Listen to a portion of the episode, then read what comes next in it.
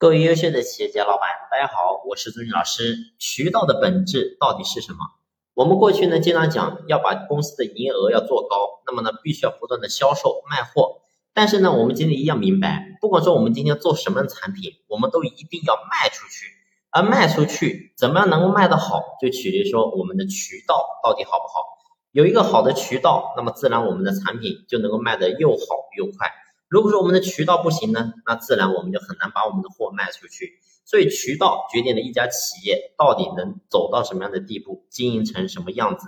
所以呢，作为任何一个老板来讲，我们今天一定要好好去明白，我们到底需要怎么样做渠道。那么渠道的本质到底是什么？其实渠道的本质非常简单，就是能够把产品规模化的触达给那些潜在的消费者。也就是说，能够把产品能够真正的给到我们的潜在客户，这个就叫渠道。所以，我们今天一定要思考，怎么样去把这个渠道建立起来。我给大家举一个非常简单的例子，你比如说，假如说今天你是卖这个防脱发的洗发水，假如说你在地铁口发传单，这这也是一个渠道。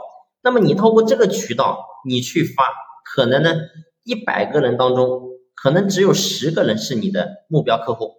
所以这样的渠道只是很普通的渠道，或者说是不精准的渠道。那么怎么样的是好的渠道呢？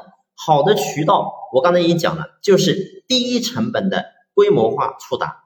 那你比如说，你换一个地方，你换到男性的医院门口去发这个传单呢，然后去说推销你的这个防脱发的洗发水呢，工作时间是一样的，但是你会发现你触达的人群目标就更加精准了。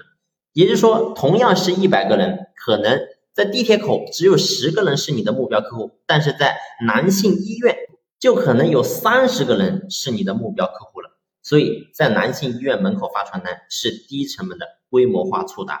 那有没有比这个更好的一种方式呢？当然有。那么这个就是渠道的创新。你比如说，在互联网公司的门口发传单，互联网因为工作压力大，往往呢很多的程序员。这个头发早就掉光了，所以一百个人当中可能有五十个人都是你的目标客户，所以这个就是更加低的成本的规模化触达，所以这种就叫做渠道创新，就是用更低成本的规模化触达。